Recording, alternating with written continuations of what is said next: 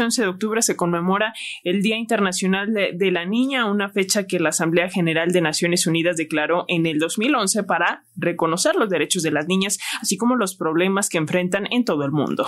En México, según cifras oficiales, existen 18.9 millones de niñas y mujeres adolescentes menores de 18 años, lo que representa el 15% de la población nacional en general, un dato que tendría que construir, eh, constituir un llamado de atención para incrementar el desarrollo de políticas públicas en favor de ellas. Pero la realidad también es que cientos de niñas transitan por nuestro país en situación de desventaja y hoy para hablar de las acciones para la atención de la infancia migrante está con nosotros la doctora Gloria Siria Valdés Gardena. Ella es académica e investigadora en el Colegio de Sonora y es coordinadora del seminario Niñez Migrante. Muy buenos días, doctora, ¿cómo estás? Hola, muchas gracias por la invitación. Este, a, sus órdenes, Gloria Siria Valdés Gardea. Corrijo el apellido porque si no, imagínate mi madre, ¿verdad? Gardea. así lo, nos van a reclamar luego, luego. Tienes razón, eh, doctora. gracias. Así es que es un placer, es un gusto. Los saludos desde Hermosillo, Sonora. Estamos ya a esta hora con mucho sol, una temperatura de unos 22, 23, pero está llegando hasta 40 grados. Así es que ya sabrá. Nos imaginamos, doctora. Muchísimas gracias por tomar la llamada, también la diferencia de horarios y aquí estás. Este 11 de octubre, Día Internacional de la Niña, ¿cuál es la situación que enfrenta este sector de la población que se encuentra en tránsito por nuestro país, doctora? Cuéntanos. Eh, sí, fíjate que, que, los, bloques anteriores eh, dan un panorama internacional, mundial, de a, los, de lo que se enfrentan las niñas, niñas y adolescentes en todo el mundo, especialmente eh, este, en el tema de la internacional, que es lo que yo trabajo. Tenemos eh, nosotros a nivel mundial miles y miles de niñas, niñas y adolescentes desplazados por varias razones. Violencias estructurales, pobreza, desigualdad, cambio climático, guerras, por ejemplo, la que está pasando actualmente. También tenemos niñas, niñas y adolescentes este, en todo el mundo eh, desplazadas por eh, eh, la usurpación de los recursos naturales por parte del crimen organizado, por violencia de género, por violencia debido a sus preferencias sexuales, etcétera, etcétera. Te comento que la UNESCO en un reporte eh, eh, ha, publicado que en el mundo podrían llenarse 500 mil aulas en las escuelas primarias de todo el mundo de niños, niñas y adolescentes desplazados.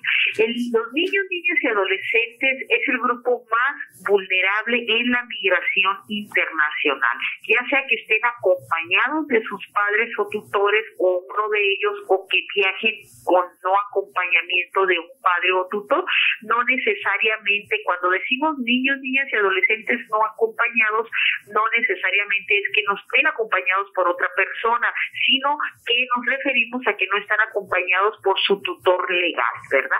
Así es que eh, es una situación muy difícil por las que enfrentan eh, estos menores de edad, los niños, niñas y adolescentes. Niños, niñas y adolescentes que ya vienen desde sus lugares de origen con dificultades, con a veces violencias familiares, con violencias de géneros y las violencias estructurales emanadas de un Estado que no los ha cobijado. Ahora le sumas a ello el traslado desde sus lugares de origen hasta eh, eh, eh, querer intentar llegar a la frontera norte entre México y Estados Unidos. Tenemos casos aquí en Hermosillo, Sonora, de niñas, niños y adolescentes que han cruzado la selva del Darién procedentes de Venezuela, de Ecuador, etcétera. Niñas y adolescentes que vienen desde Senegal, Etiopía, Brasil, Jamaica, imagínate todos los países que han transitado y todo lo que se han encontrado eh, en ellos.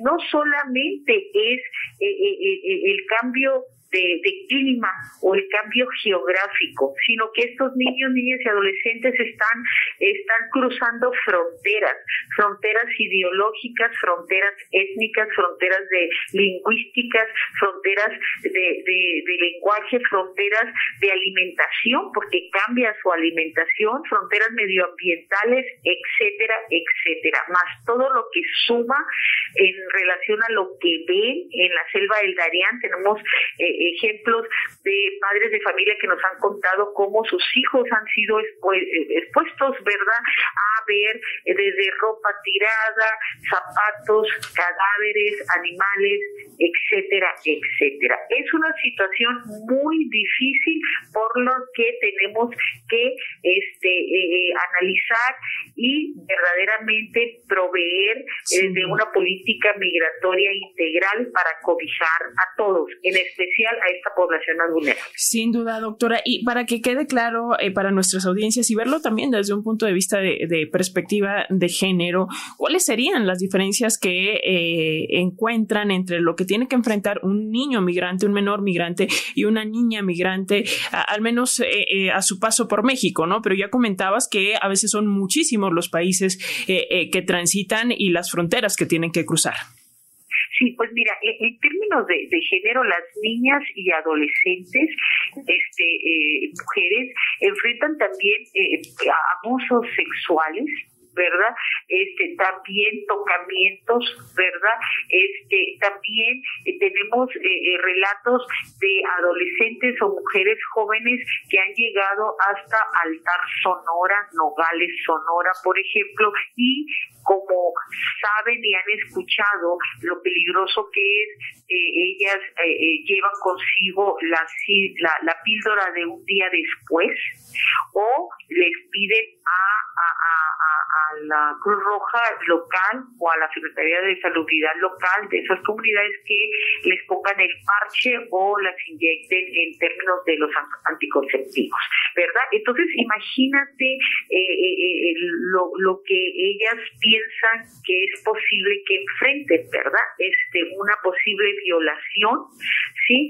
Este, entonces, eh, eh, también las niñas eh, son expuestas a ser, a ser el blanco de la delincuencia organizada para la, la trata de personas o para este, involucrarlas este, en actividades ilícitas. ¿verdad?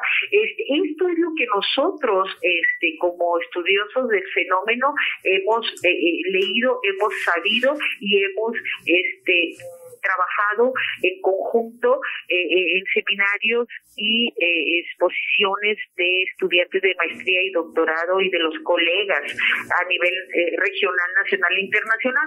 Sin embargo, el foco de nosotros aquí en el Colegio de Sonora, en el seminario Niñez Migrante, es, es eh, trabajar en conjunto con las autoridades locales y con las organizaciones civiles y no gubernamentales en proveer un derecho inalienable que tienen los niños, niñas y adolescentes migrantes internacionales.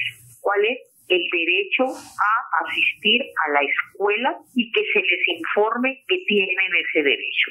Nosotros ahí estamos trabajando con las actividades de incidencia que tiene el Seminario Niñez Migrante del Colegio de Sonora, particularmente el programa de asesorías escolares gratuitas que está abierto desde noviembre del 2018. Pues vamos a estar pendientes, doctora Gloria Siria Valdés Gardea. Como bien señala, son muchos retos y son muchas las aristas que pudiéramos revisar. Si nos permites, haremos contacto posteriormente contigo para continuar con este análisis. Claro que sí, con mucho gusto estamos a la orden. Un abrazo, gracias. Hasta pronto.